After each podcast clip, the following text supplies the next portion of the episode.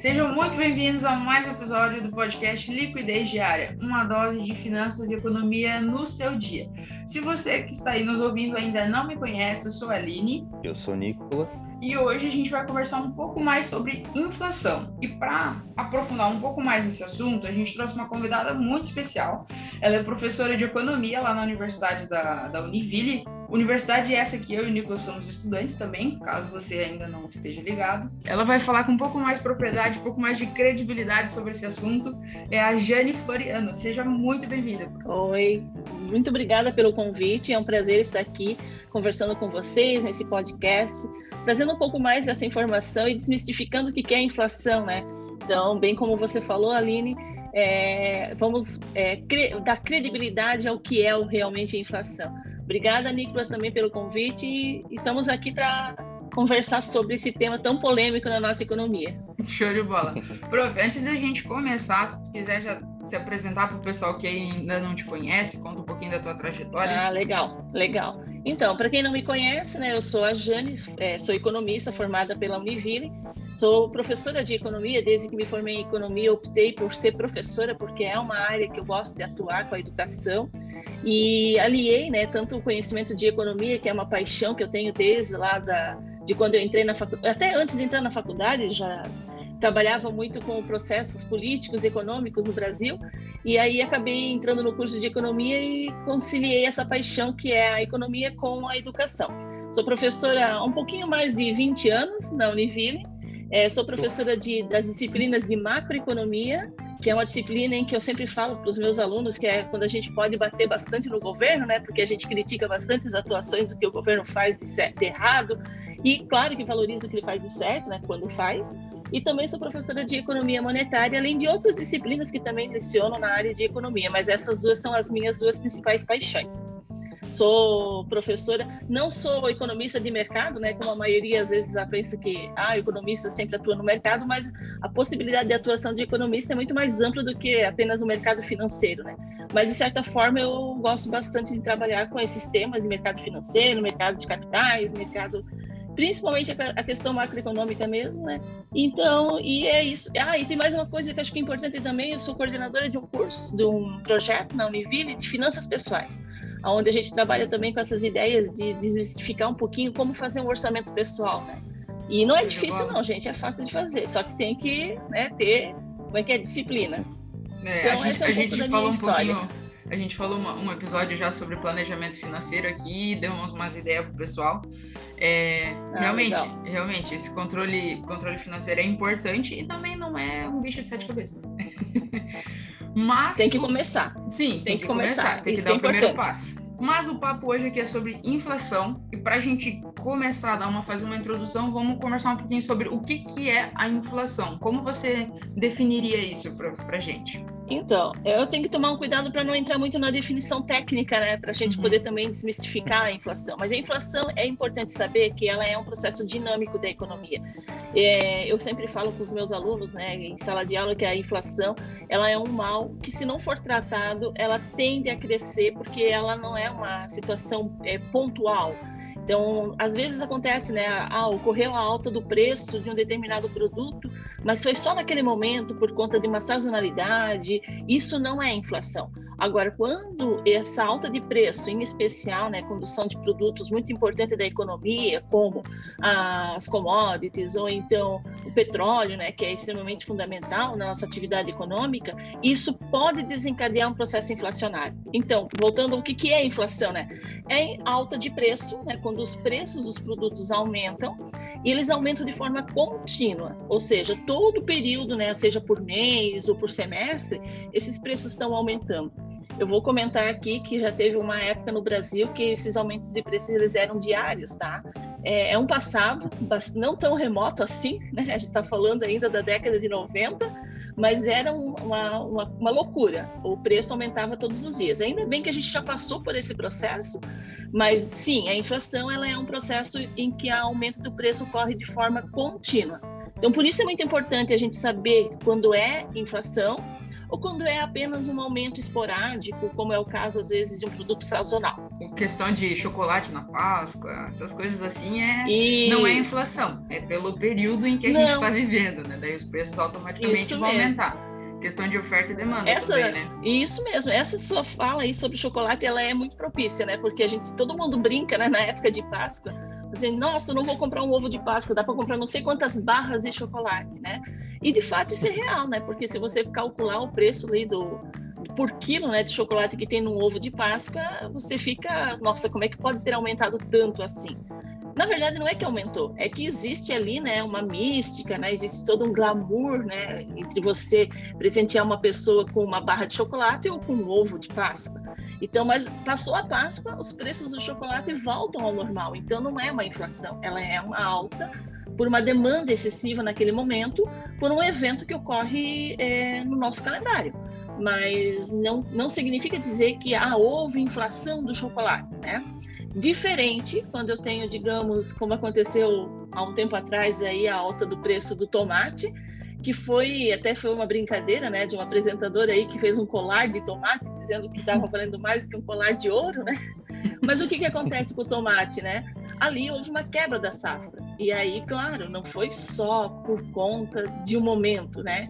Houve ali um, digamos, um desencadeamento de alta de preços de outros produtos porque as pessoas deixaram de consumir o tomate para consumir outras é, verduras, outros legumes, e isso fez com que a demanda desses legumes aumentasse. Então, ah, gerou um processo inflacionário. Sim, pequeno, mas gerou, diferente do ovo de Páscoa. Então, é bem importante para quem quer entender sobre inflação que há essas diferenças bem pontuais. Sim, a prof comentou que há uns anos atrás tinha aqueles problemas da inflação sediária, de ela variar muito dentro do dia, e a, a cultura brasileira, na verdade, por conta dessa época, eu acho que eu acredito que foi de certa forma um pouco afetada, porque se você vai conversar com as famílias um pouco mais antigas, eles têm o hábito de fazer sempre compra do mês. Por quê? Porque tu compra num dia, tu não sabe se, se tu comprar um pouco de coisa e deixar para comprar semana que vem, o preço que vai estar. Tá. Porque variava muito naquela época. Então a gente compra tudo de uma vez só, porque provavelmente a próxima vez que for comprar o preço vai estar tá o, o dobro, vai estar tá muito mais caro. Isso eu acho que afeta a questão é. cultural também das famílias aqui, né? Sim, Aline, o que você levantou ela é, é, fundamental porque as pessoas, elas, é, se a gente for pensar em gerações, né? Nós estamos falando de uma época de inflação ali no final dos anos 80 e início dos anos 90, tá? Então, se você pegar a população aí na faixa etária de 30 anos, era o período em que eles estavam nascendo. Né? Se você pegar a faixa etária ali dos 40 anos, é o período em que eles estavam nessa faixa com uns 12, 13 anos. Se você pega a população de 50 anos, eles viveram isso, né? eles viveram essa situação. Então, se você pegar toda essa população, digamos, entre ser, acima de 50, né? acima de 40, são pessoas que viveram esse período de inflação e que eu posso falar isso por propriedade, porque eu vivi esse momento, né? É, que você não tinha controle de preço. O preço aumentava todos os dias e aumentava às vezes até no mesmo dia. Então era normal você receber o teu salário e você sair comprando tudo que você pudesse comprar, porque se você deixasse para comprar no dia seguinte, o preço seria outro e você já tinha perdido uma parte do teu, da tua capacidade de consumo com aquele teu salário, né?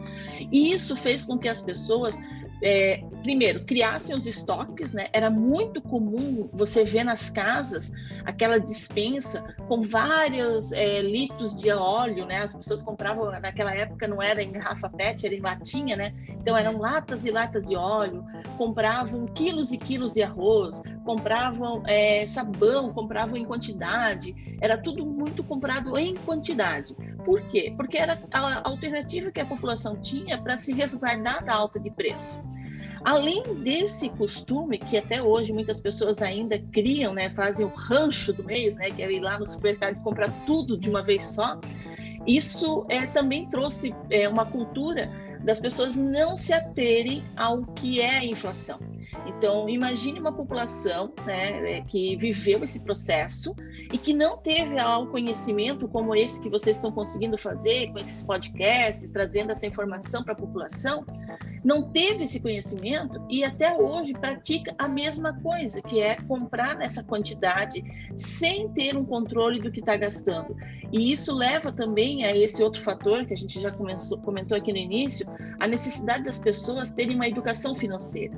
Então, hoje, né, você pegar as, as pessoas que estão na faixa etária aí dos 20 anos, 25 anos para baixo, já começam a ter uma consciência de que é preciso ter uma educação financeira, porque já nasceram em épocas em que a inflação não era tão alta. Mas você pegar a população acima dos 40, eles não têm essa noção de que tem que ter uma educação financeira. Então, e isso é muito ruim. Por quê? Se você pensar é, em estratégias de supermercado, né, na hora que você vai à compra, o ideal não é você fazer uma compra do mês, porque naquele momento que você faz a compra do mês, em especial, às vezes você faz no começo do mês, você tá com o teu salário ali, né? Ok, você vai conseguir pagar, mas você também sabe que tem todo mundo que recebeu o salário que está indo no supermercado. E o supermercado nessa época não faz muita promoção. Por quê? Tem muita demanda. Então, quando é que o supermercado vai começar a fazer promoção? Da metade do mês em diante. Só que daí as pessoas já não, já não vão mais no supermercado porque já compraram. Então, o ideal era você ir ao supermercado sempre, pelo menos uma vez por semana, fazer as compras semanais para aproveitar as promoções, né? E não fazer os estoques. Só que é bem isso que você falou ali, né? Cultural, né? Então, isso para mudar não é uma questão assim de somente falar para as pessoas. É, as atitudes elas precisam mudar. Então não vai ser a geração né, acima dos 50 que vai mudar de, uma, de um dia para o outro, né? essa atitude. Mas a nossa gera, a geração mais nova, né, essa geração que está é, com essa educação financeira, já está tendo essa outra perspectiva. Então, a inflação, se a gente for falar assim, ah, o que, que a inflação trouxe de ruim, né? Uma das questões que ela trouxe de ruim é essa geração que tem essa cultura do estoque, de não ter uma educação financeira, de não se preocupar com as altas do preço, porque ah, hoje aumentou 2%, ah, mas na minha época aumentava 30%. Tá, mas você tem a época agora, né? Então, você tem que se preocupar com hoje, não com o passado, né? Então, isso é bem, bem interessante que você levantou, Aline. A gente sabe, então, que as pessoas têm alguns maus costumes advindos da inflação ali da década de 90. A gente sabe o que a gente pode fazer para tentar contornar isso hoje em dia, as novas gerações. Só que, como de fato a inflação, para essa pessoa que está acostumada com inflação de 30%, no que essa inflação afeta a vida do brasileiro? O que, que ela vai mudar então, na vida dessa pessoa? É, acho que o primeiro, primeiro, digamos, os impactos da inflação é a perda do poder de compra, né? Então, se você for pensar o que você compra hoje com uma quantidade de 100 reais no supermercado, se é notório isso, porque a gente está passando aqui nesse momento por uma inflação um pouquinho mais alta, de que você não compra a mesma coisa que você comprava, digamos, no ano passado, né? E isso, se continuar, né, nesse processo inflacionário que a gente está tendo agora, que não é um processo alto de inflação, mas é sim uma inflação, acaba impactando no, no aumento dos preços dos produtos, você vai, até o final do ano, você vai perder esse poder de compra. Então, acho que o primeiro impacto e o mais significativo é isso: você perde o teu poder de compra, né? Alguém pode falar, ah, mas tem a reposição salarial. Sim, mas a gente sabe que a reposição salarial ela acontece uma vez ao ano e durante todo esse período de um ano você continua comprando. Então, primeiro, acho que o primeiro impacto realmente mais impactante assim é a perda do poder de compra. Né? Outra questão também que impacta bastante é que dependendo do tipo de produto, ele acaba sendo deixado em segundo plano de consumo, né? Em especial aqueles produtos que não são tão essenciais. E isso pode gerar também um impacto nas empresas que produzem esse produto, né? Se imagina que o empresário de um setor que trabalha com um produto que não é tão essencial, que por conta da inflação as pessoas deixam de comprar o seu produto, ele também vai sofrer com a perda do consumo, né? Ele acaba também gerando é, uma perda é, de lucro da parte da empresa. Ele pode também gerar um desemprego, porque ele pode parar um pouco a sua atividade, reduzir um pouquinho a sua atividade e isso gerar um desemprego. E esse desempregado, né, que infelizmente acaba perdendo também o seu salário, ele também vai ter esse impacto no, no segmento, né, digamos, no, na sociedade como um todo, né? Então a inflação ela é extremamente prejudicial para a economia. Tem algumas pessoas que acham que em épocas de inflação se ganha mais no mercado financeiro. Eu diria que não é ganhar, você perde menos. Mas se eu pensar de uma forma é, macroeconômica, né, ou seja, em toda a economia, o processo inflacionário ele impacta muito mais negativamente na perda do poder de compra, na perda das empresas que vão produzir os produtos que vão deixar de ser consumidos e o próprio governo também, porque ele acaba tendo que é, ele acaba perdendo receita, né, na hora da tributação da venda desses produtos. Então a inflação ela acaba gerando um impacto como se fosse um, um movimento de bola de neve, impacta em praticamente praticamente todos os, os setores da economia. É, e fico pensando também na pessoa que decide fazer um financiamento em um período de alta inflação, que decide fazer uma aquisição de alto valor, ela com certeza fica com uma dívida muito maior do que deveria, certo? Por Sim, exemplo, se eu fosse na... financiar um apartamento agora, ia ser mais tranquilo do que a pessoa que financiou um apartamento em 94, 93, correto? Sim, com certeza. Hoje em dia, até novamente, né, quando se faz financiamento de imóvel, o preço da, da prestação né, que a pessoa vai pagar, ele já é calculado já com uma perspectiva de inflação e também com ele se torna como se posso dizer uma prestação quase que fixa, né? Tem aquele processo de amortização, né? Então ao longo do tempo você vai reduzindo um pouquinho a prestação, mas você já tem uma previsão de quanto que você vai pagar. Só que lá naquela época, quando a gente chegou a ter uma inflação que foi em 92 a uma taxa de inflação de 80% ao mês, né, uma coisa tão absurda assim, nenhum banco, nenhuma instituição financeira fazia prestações ou financiamento é, sem, sem calcular a inflação no mês seguinte. Então, as, as prestações elas aumentavam com a inflação. Né? Hoje melhorou bastante, tá? Ainda assim, né, a gente sabe que as instituições financeiras elas projetam a inflação no seu custo, é óbvio, né? Mas melhorou bastante em relação ao que era no passado. No passado, você não tinha previsão de quanto que você pagaria no mês seguinte aquela prestação. Hoje, pelo menos, você já tem uma, uma referência. Porque a inflação hoje é um, ela é um pouco mais controlada, né? Abrindo uma exceção aqui para a pandemia, né? Que, que acabou hum. afetando isso, mas nos últimos anos a inflação ela existe, mas ela não é tão desregulada, tão absurda como era há uns 20 anos atrás, né? Isso, Aline. O que, que acontece hoje, tá? E que tem uma, um, digamos, um pensamento, uma linha de pensamento econômico que fala muito sobre isso, que é assim não é que você precise zerar a inflação, né? Você não precisa ter uma inflação zerada no país. O que você precisa ter é uma inflação sob controle. Então, é possível você ter uma inflação desde que essa inflação ela seja controlada, né? Claro que você vai ter duas linhas de pensamento, tá? Tem aqueles economistas que vão dizer que isso é um absurdo e tem aqueles que vão defender essa situação. Os que falam que isso é um absurdo é porque a inflação, é, como eu sempre falo, não é uma situação boa. Inflação não importa. A forma como é a inflação, ela sempre vai ser ruim. Agora, é, e por ser ruim, então a gente tem que combater e trabalhar com a inflação igual a zero. Não deveria ter inflação. A inflação ela é como uma doença da economia, né? Então ela precisa ser combatida e acabar. Agora, os que defendem que a inflação ela possa existir, é aquela situação assim, vamos administrar essa inflação. Vamos ter um pouco de inflação porque é, não vamos criar tanta recessão para combater a inflação. Então, seria possível você manter dessa forma, Nessa questão de, de financiar um imóveis e assim, eu, eu comprei um apartamento em 2019 e, enfim, teve uns rolos que eu saí do meu emprego na época, não, e aí no fim, não, uma semana antes de passar a aprovação e não passou daí no meu nome, porque eu estava desempregada, né? Aí tive que passar no nome do meu sogro. E como meu sogro já tinha imóveis, então já não era mais minha casa, minha vida, era outro tipo de financiamento.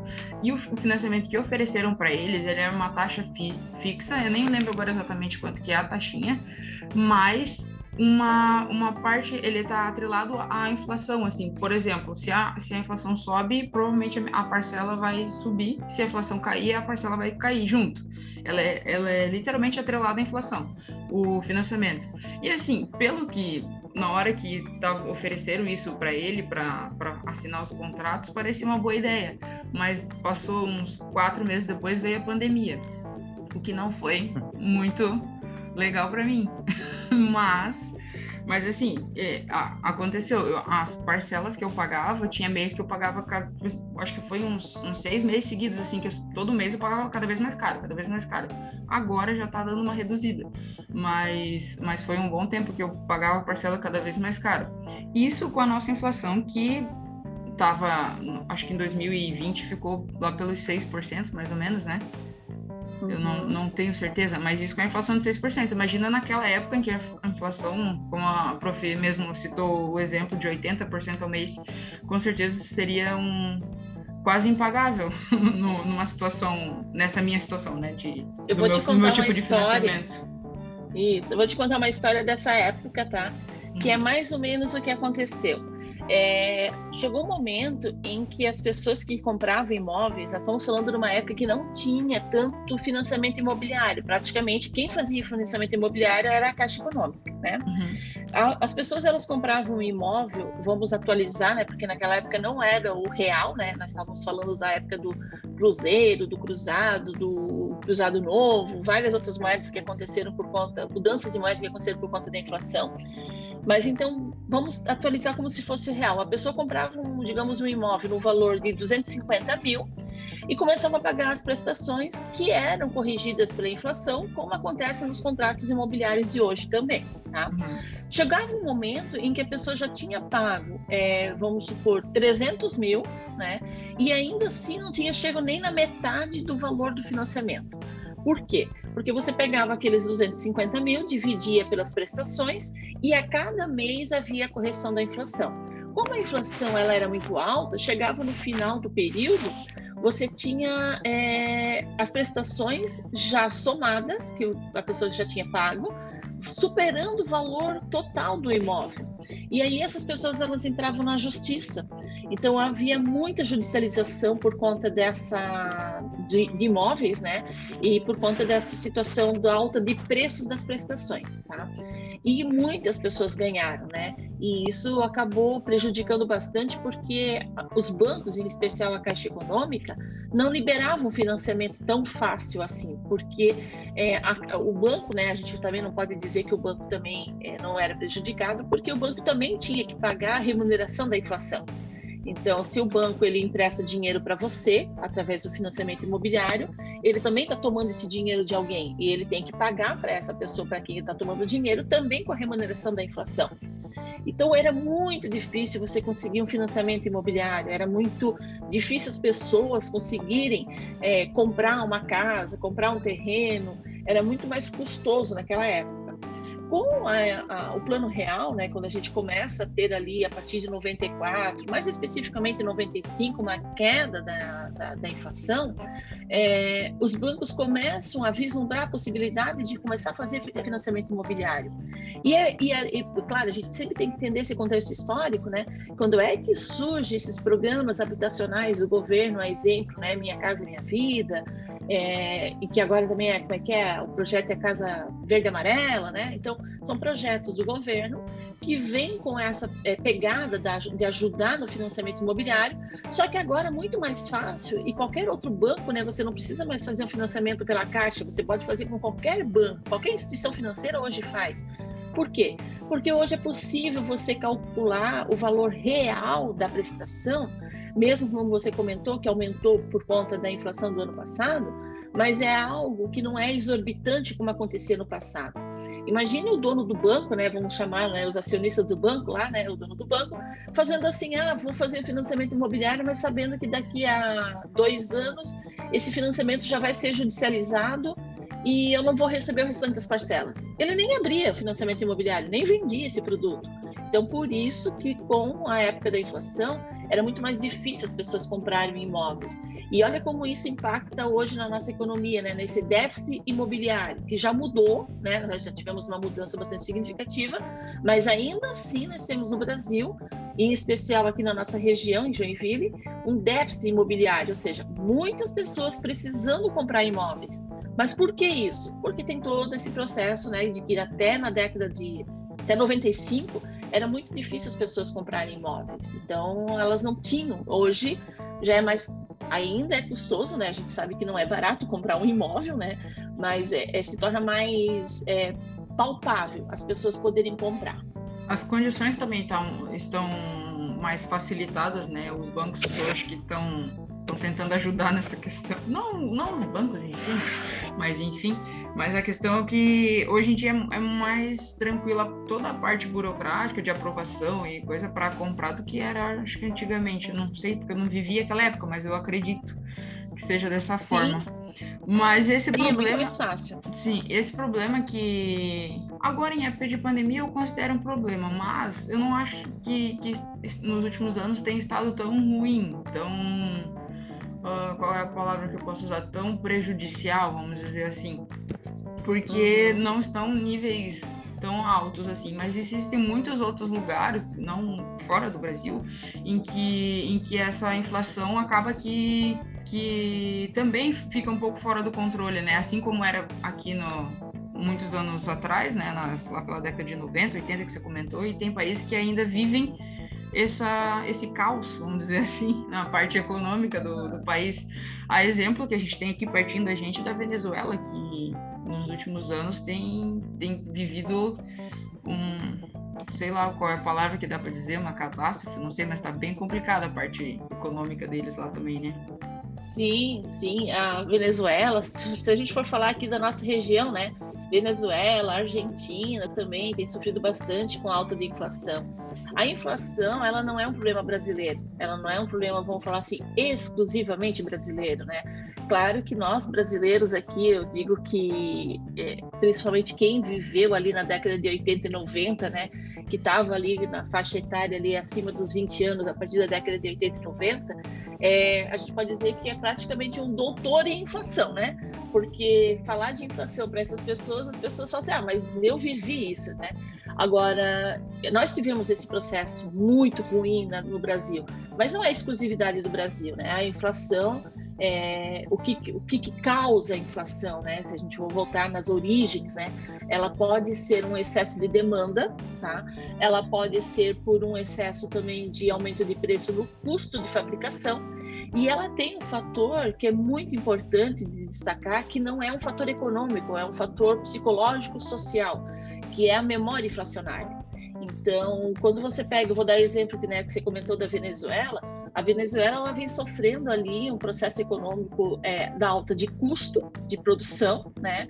A gente sabe que tem um governo ali que também não contribui muito para esse cenário político institucional, então isso torna os custos de produção, os custos das empresas internas lá da Venezuela muito deficitários, né? Então eles têm muita dificuldade de manter a produção a um preço constante e isso acaba gerando também um aumento de preço dos produtos que eles produzem internamente. A gente tem um problema ali também de demanda, né? Porque há uma, uma escassez de produto e por isso é, a população ela está carente de consumo. E quando ela está carente de consumo, qualquer dinheirinho que sobra, ela vai consumir, ela vai comprar. Isso, então, isso tem, a gente tem uma demanda reprimida ali, né? Uma demanda represada. Qualquer oferta de produto a população vai às compras e tem essa questão da memória inflacionária, porque é, não adianta nada né, a gente pensar numa política de combate à inflação se não for para fazer também com que as pessoas entendam que é preciso combater no dia a dia a inflação. Então, e isso aconteceu também muito aqui no Brasil, né? Se vocês forem perguntar, e, é, principalmente para as pessoas acima de 50 anos, é, ah, como é que era na década de 80? Eles, eles vão saber falar assim, ah, mas a inflação acontecia e era normal acontecer. Não, inflação não é normal, né? Mas eles estavam acostumados já, né? Sim, é, não, isso é normal, imagina. E tem gente ainda, tá? Que é, isso é por falta de conhecimento, tá? Tem gente que vai falar assim, ah, mas naquela época era melhor. Era melhor porque eu colocava meu dinheiro na caderneta de poupança e rendia horrores. Só que a pessoa não entende que ela ganhava na caderneta de poupança, que não era um ganho real, né? Mas ela pagava muito mais é, no preço do produto. Então, ah, a caderneta de poupança rendia, sei lá, 45% ao mês, né? Olha o rendimento de caderneta de poupança, 45% ao mês. Mas se a caderneta de poupança rendeu 45% ao mês, podem ter certeza que os preços dos produtos foi superior a isso. Então a pessoa diz assim, ah, mas eu ganhei, olha quanto que eu ganhei na caderneta de poupança. E aí fala, não, mas calma aí, quanto mas você não ganhou perdeu? da inflação. Isso, isso. Esse é um ponto Então- que existe até hoje, né? Até Muita hoje, gente até por aí hoje. tá investindo e diz, não, eu tô ganhando 5% ao ano, 6% ao ano, 3% ao ano, sem É que a caderneta de contar a tá inflação. Uai, a caderneta hoje tá dando 2% ao ano praticamente, mas. Ó, a pessoa ainda fica feliz, ó, eu tô investindo na caderneta de poupança. tá, quanto que você tá ganhando? 2% ao ano. Quanto que, você, quanto que deu a inflação? Então, é, então, não, não ganhou. Perdeu deixou 4. de perder 2%. É, perdeu 4, deixou de perder 2. Sim. Então, por isso que quando se fala de investimento, tem que sempre pensar que o rendimento tem que ser superior à inflação. Senão, eu pego o dinheiro e compro, né? Compro as coisas. Então, não vale a pena, né? Você ter um rendimento que é inferior. Mas, enfim, esse é um problema muito sério, não só na Venezuela, como também na Argentina, como é também no Brasil, tá? Porque, voltando ao que a gente estava comentando no início da conversa, é, você tem que mudar uma cultura, né? Você tem que mudar o posicionamento das pessoas em relação à inflação. Então, para essa geração mais nova, que está já com a educação financeira, já questiona muito a alta de preço, né? Por que está aumentando? Por que, que tem inflação? A população, digamos, da minha faixa etária, aceita muito mais fácil, porque eu falo, ah, mas o quê? Uma inflação de 6% ao ano? Ah, isso não é nada perto do que tinha lá, que eu falei, né? 80% ao mês, né? Gente, naquele ano, em 92, tá? Pasme, deu 2.800% de inflação ao ano. Então, é uma coisa que não, não dá para não dá para dimensionar, né? Então, a pessoa fala assim: "Não, 6% ao mês, ao 6% ao ano, isso não é nada". Não, é é muito, é 6%. É você tirar 6% da tua capacidade de consumo, é muita coisa. Então, as pessoas elas têm que tomar essa consciência de que a inflação ela é ruim. E como você falou, Aline, é possível você ter uma inflação baixa, controlada? É, não tem problema nenhum. Você não precisa também zerar a inflação. Só que você não pode deixar ela crescer. Então você tem que saber controlar. Então é como eu sempre falo, né, que é, é uma doença da economia e que tem que ser é uma doença contínua, né, de uso contínuo, de remédio contínuo. Ou seja, todo mês tem que aplicar algum tipo de controle da inflação. O que, que- o que, que, na sua opinião, seria uma boa maneira de tentar controlar isso, resolver esse problema? Então, na verdade, a gente sempre tem. Isso. O que eu sugiro não vai muito além do que já o governo atual já faz, tá? Não só o governo atual, não estamos falando desse governo, mas desde a implantação do plano real, tá? Porque o que, que acontece? A gente, para entender o que deve ser de medida de controle da inflação, a gente tem que entender qual é a causa da inflação, né? Se a minha inflação é uma inflação de custo, aquela inflação que é gerada pelo aumento do preço das commodities ou por conta de uma crise do petróleo, então não adianta eu controlar o consumo, né? Porque eu tenho que trabalhar, atacar aonde que está a causa da inflação. Se ela é de custo, então vamos imaginar que o vamos hipoteticamente que no Brasil a gente sofresse de uma inflação gerada pelo aumento do preço do barril do petróleo, então o governo poderia de alguma forma subsidiar, né? O, eu sei que sempre quando a gente fala de governo subsidiar, a gente fala de gastos do governo e isso também é uma situação complicada porque gera inflação futura, tá? Mas de certa forma seria possível se o governo identificasse, né, a equipe econômica identificasse que ah, está ocorrendo uma inflação de custo, vamos sacrificar uma parte do, dos gastos do governo com esse subsídio, porque a gente consegue controlar, mantendo a atividade econômica, e mantendo a atividade econômica, eu consigo fazer a arrecadação do tributo que vai compensar esse subsídio. Então, seria possível, né? É uma causa tranquila de combater a inflação. Mas não é a principal causa, tá? A nossa principal causa de inflação no Brasil é a inflação de demanda. É, e aí, é, assim, ó, super simples, né? Simples, mas talvez não tão dói na carne, como diz, tá? É controlar o, a taxa de juros, tá? Então, a melhor forma de controlar a inflação de demanda, o que, que é uma inflação de demanda? É aquela inflação que ocorre por excesso de consumo. Então, o que, que pode ser feito? Vamos é, combater isso com o aumento na taxa de juros. Aumentando a taxa de juros, eu reduzo o crédito. Reduzindo o crédito, eu dou uma segurada no consumo.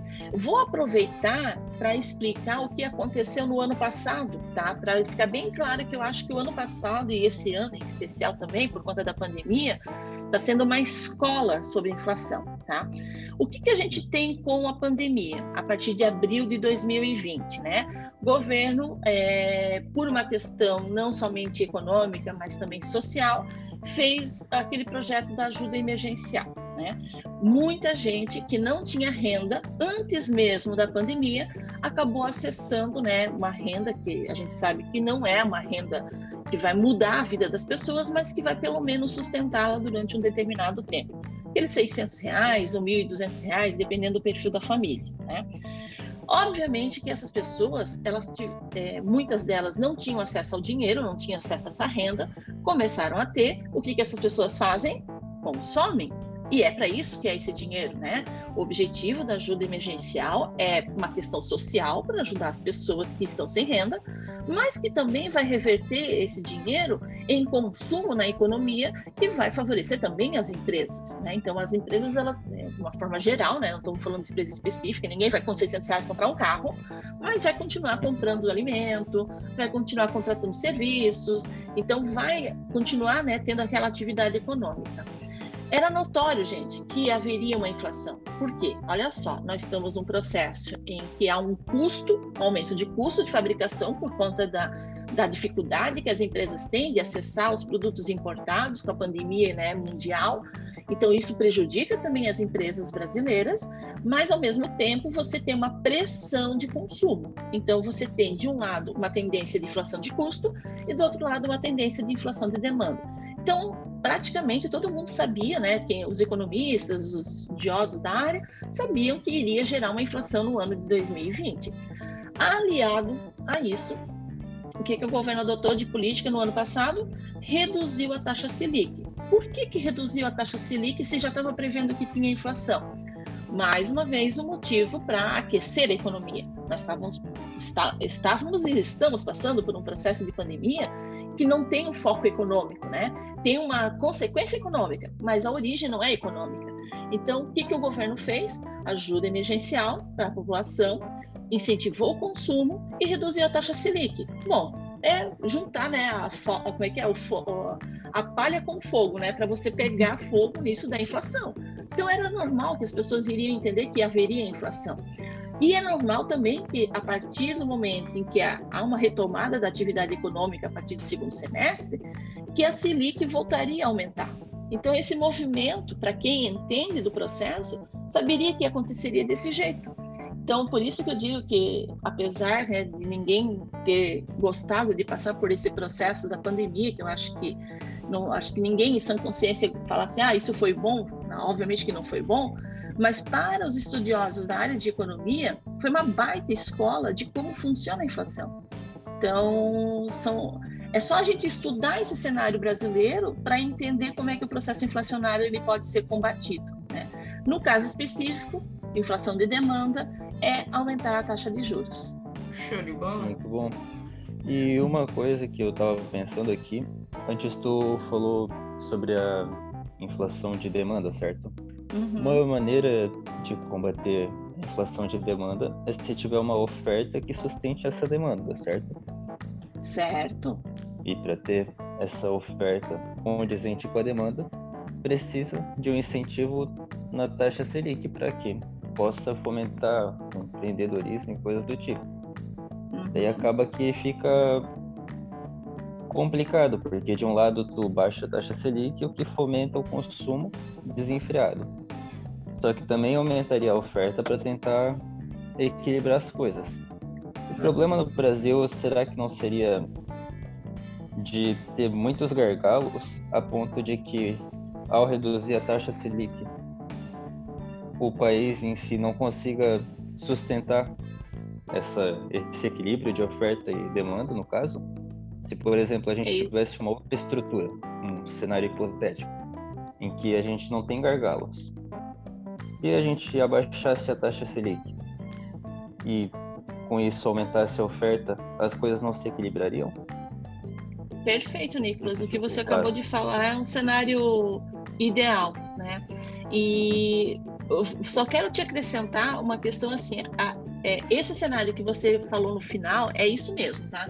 Se a gente não tivesse tanto gargalo, se a gente não tivesse é, tanta dificuldade de aumentar a oferta da economia, é, e quando se fala em oferta é o incentivo à produção, incentivo ao empreendedorismo, incentivo às empresas a produzirem mais, é, isso não, talvez a gente nem precisaria ter uma taxa Selic para controlar a inflação, né? Porque a própria oferta, né, que é aquela lei básica da economia, né, que é a demanda e oferta, se você tem uma demanda alta, mas você também tem uma oferta alta, os preços não aumentam. Então você teria o equilíbrio, né? Agora o que acontece no Brasil, tá? É, a gente poderia até pensar, ah, vamos reduzir a taxa Selic para incentivar as, as empresas a investirem Infelizmente, não é só a taxa Selic que vai dar conta disso. A taxa Selic, a taxa de juros, né, vamos falar de uma forma geral, ela é sim um fator determinante para os investimentos, né? Por uma questão bem óbvia, tá? Porque se eu sou um empreendedor e eu olho para a possibilidade de ganho de uma empresa e olho para a aplicação desse dinheiro no mercado financeiro e eu vejo que a taxa de juros do mercado financeiro me rende mais, por que, que eu vou me dar o trabalho de me incomodar com empreender, empreender numa empresa, né? investir numa empresa? Eu vou preferir aplicar no mercado financeiro e ficar administrando no mercado financeiro, que também dá trabalho, mas que acaba sendo muito mais rentável por conta da taxa de juros alta. Mas no caso do Brasil, é, se a gente é, pensar ah, vamos reduzir a Selic para incentivar o empreendedorismo, para incentivar as empresas, para incentivar os investimentos na atividade produtiva, infelizmente não é só a taxa Selic que vai determinar isso, tá? Eu diria para você, e isso é uma questão bem atual, tá? que o nosso cenário político e institucional impacta muito mais nessa incapacidade da gente conseguir investir na atividade produtiva do que a própria taxa de juros. Né? Quando se fala de cenário político e institucional, não vamos falar de política partidária, não é isso. Político e institucional é assim. Como é que, é os, como é que são os tributos? Né? Aí, daí a importância da reforma tributária. Como é que é a questão trabalhista no Brasil? A gente passou por uma reforma trabalhista, mas que não é suficiente ainda para dar conta para as empresas se sentirem mais confortáveis em contratar. Né? O custo trabalhista ainda é muito alto no Brasil. Vamos falar de reforma administrativa. Então, é, quando se fala de política institucional, é nesse aspecto, né? Você pensar em como que uma empresa se sente confortável em ampliar ou mesmo iniciar uma atividade produtiva no Brasil. Isso sem falar todos os entraves burocráticos que a gente tem, né? Hoje em relação às empresas, né? se você quer abrir uma empresa, se você quer fechar uma empresa, eu estou pensando até no microempreendedor, né? A dificuldade que ele tem para acessar abertura de uma empresa, fechamento de uma empresa. Então, tudo isso acaba desestimulando. Né? E eu seria bem sincero, gente, se eu ganhasse hoje, digamos, um dinheiro significativo entre é, para poder investir num empreendimento e aplicar no mercado financeiro, o mercado financeiro, como eu disse, não é confortável, né? Você tem que estudar, você tem que estar atento mas acaba sendo muito mais seguro do que o empreendedorismo hoje em dia, por conta desses entraves políticos institucionais, né? Eu sempre gosto de separar, não estamos falando de política partidária, não é esse, né, o, o, papel, mas é esse cenário mesmo, assim, de como é que é o ambiente hoje interno do Brasil para uma empresa, criar uma empresa, montar uma empresa, trazer uma empresa de fora, como é que ela se sente confortável internamente? E se a gente tivesse esse cenário, né, esse terreno fértil para essas empresas, talvez a gente não precisaria nem do controle da taxa Selic, porque a própria oferta de produtos seria suficiente para combater a inflação. Uhum. É seria, digamos, o, como é que é o cenário ideal para a nossa economia, né? Mas é, para hoje, infelizmente, o que, o que o governo precisa utilizar é a taxa Selic mesmo, infelizmente. E resta para hoje é saudade. infelizmente não rola, né? que é é, mas sabe uma coisa que é importante? É que a gente não pode perder é, essa visão, tá? De que é preciso, né? Eu sei que é, havia ali uma pauta de reforma tributária, há uma pauta de reforma tributária, há uma pauta de reforma administrativa no Brasil, né? É, a pandemia é, trouxe, um, digamos assim, um, um freio nisso, né, para não dizer que parou completamente, né, então houve ali uma refreada nisso, né, mas não pode se perder é, do radar a necessidade de fazer essas reformas, porque pode ser que a curto prazo a gente não tenha efeitos imediatos, mas a gente não pode pensar no cenário econômico a curto prazo, a gente tem que pensar, tá, e o que, que a gente quer do Brasil para daqui a 10, 15 anos, né? Daqui a, daqui a 10 anos, será que a gente vai conseguir ter um cenário propício para os investimentos aqui, para os investimentos produtivos? Então, a gente não pode pensar a curto prazo, imaginar que agora ah, a pandemia, porque agora o governo atual. Não, vamos pensar o que, que se espera para a economia para daqui a 10, 15 anos. E aí, por isso, a importância de a gente provocar essa discussão de que é necessário fazer essas reformas. Muito bom. Professora, então, para fechar, sei que a gente está ficando meio apertado no horário agora. O combinado era até terminar exatamente agora, mas para fechar com chave de ouro, é, o que que tu espera do Brasil até o fim do ano em relação à inflação e à taxa de juros? Creio que várias pessoas aqui que estão nos ouvindo devem ter alguma noção, porque sai noticiário, tu tem um padrão meio que definido para o resto do ano. Porém, então, queria a sua opinião sobre o assunto. Perfeito. Então, assim, se a gente for olhar o que está acontecendo, a perspectiva, é de a gente continuar tendo uma inflação ainda alta, né? Ela é por conta justamente de todo esse cenário da pandemia, tá? Que está refletindo ainda mas a gente realmente já está percebendo que a Selic está aumentando, né? Ela já aumentou nas últimas reuniões. Isso significa que vai dar uma freada no consumo, né? O que não é muito salutar por conta dessa necessidade de a gente voltar à atividade econômica, então o consumo ele é fundamental para isso, tá? Mas a gente está com um consumo bastante reprimido, tá? Então eu não vejo assim que vai impactar muito lá no setor de comércio, vai impactar muito mais as empresas, né, que dependem às vezes desses investimentos é, à taxa de juros, tá? Mas eu não vejo um cenário de mudança positiva de redução de inflação de imediato, tá? Eu vejo mais um cenário conservador em que há uma tendência de manter a taxa de inflação ainda nessa faixa. Eu quero, eu quero até aqui, ó, a perspectiva é que a gente chega até o final do ano, tá, com uma taxa de inflação na ordem de 5%, que é muito próximo à meta. Né? É muito próximo 5, 5.3, 5.4, que ainda é muito próximo à meta, tá?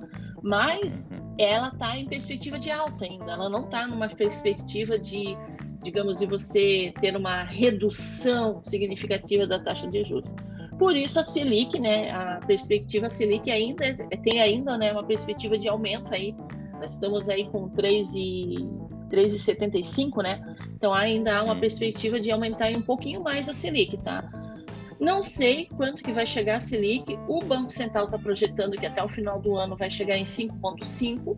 Eu acho que ela vai ainda passar um pouquinho desse 5,5, tá? Eu acho que ela ainda vai ser um pouquinho mais do que 5,5 para conseguir conter a inflação mas a gente vai ainda ter esse cenário de 2021 ainda com uma inflação um pouco mais alta do que se esperava né, em 2019. Não vamos comparar 2020, porque 2020 é um ponto fora da curva. Com certeza. Agora, para os próximos anos, não. Próximos anos, eu acho que é uma tendência de manter ainda essa inflação dentro da meta de 3, 3,5%, 4%. Entendi. Show de bola. Muito obrigado, então, professora. Imagina, obrigado, eu que agradeço. Jane. Foi, foi, acho que foi muito enriquecedor né? essa nossa conversa. Acho que, acho que não vão ficar dúvidas quanto a isso. A professora quer deixar um, recado para os ouvintes ou não? Sim, quero sim, quero deixar aqui um fica recado. À vontade, é, primeiro, vontade. primeiro que é, é, essa busca, né? Você buscar essa informação de ouvir, né? É, em especial esse podcast da liquidez diária, eu acho que é fundamental para desmistificar o que, que é economia, o que, que é inflação Acho que para quem está nos ouvindo, né, sempre é, é, conhecimento sempre é válido, né? O conhecimento é aquilo que a gente, mesmo dividindo, a gente sempre soma, né? A gente sempre agrega, então acho que é importante isso. Quero parabenizar, parabenizar aqui a equipe que tem essa, essa proposta, né, de fazer e também, né, me deixar aqui à disposição para outros demais temas. É, sobre a área de economia, né? Porque os outros temas fora da área de economia têm muito mais dificuldade de entender, mas se for para a área de economia podem me chamar e agradecer a oportunidade de conversar um pouco com vocês sobre inflação. Show de bola, Nós muito obrigada. Professora. Então é isso, pessoal. Espero que você tenha gostado dessa nossa conversa aqui. Acredito que foi, foi muito enriquecedor para todos nós, para a gente aqui que também estava conversando. É, acredito que foi um papo bem gostoso de ouvir, foi bem, bem construtivo. E se você gostou desse episódio, você já pode já nos seguir aí na sua plataforma preferida de áudio. Pode também nos seguir no Instagram, é arroba podcast liquidez diária. Pode seguir o meu perfil pessoal, caso você queira também, é arroba Aline W Passos. Pode seguir o Nicolas também, você já sabe, é nico.goms, Gomes. E se você se interessou e quiser seguir a Jane também, pode seguir ela no Instagram, é arroba Jane, Floriano. Certo, pessoal? Então é isso. Até a próxima e tchau.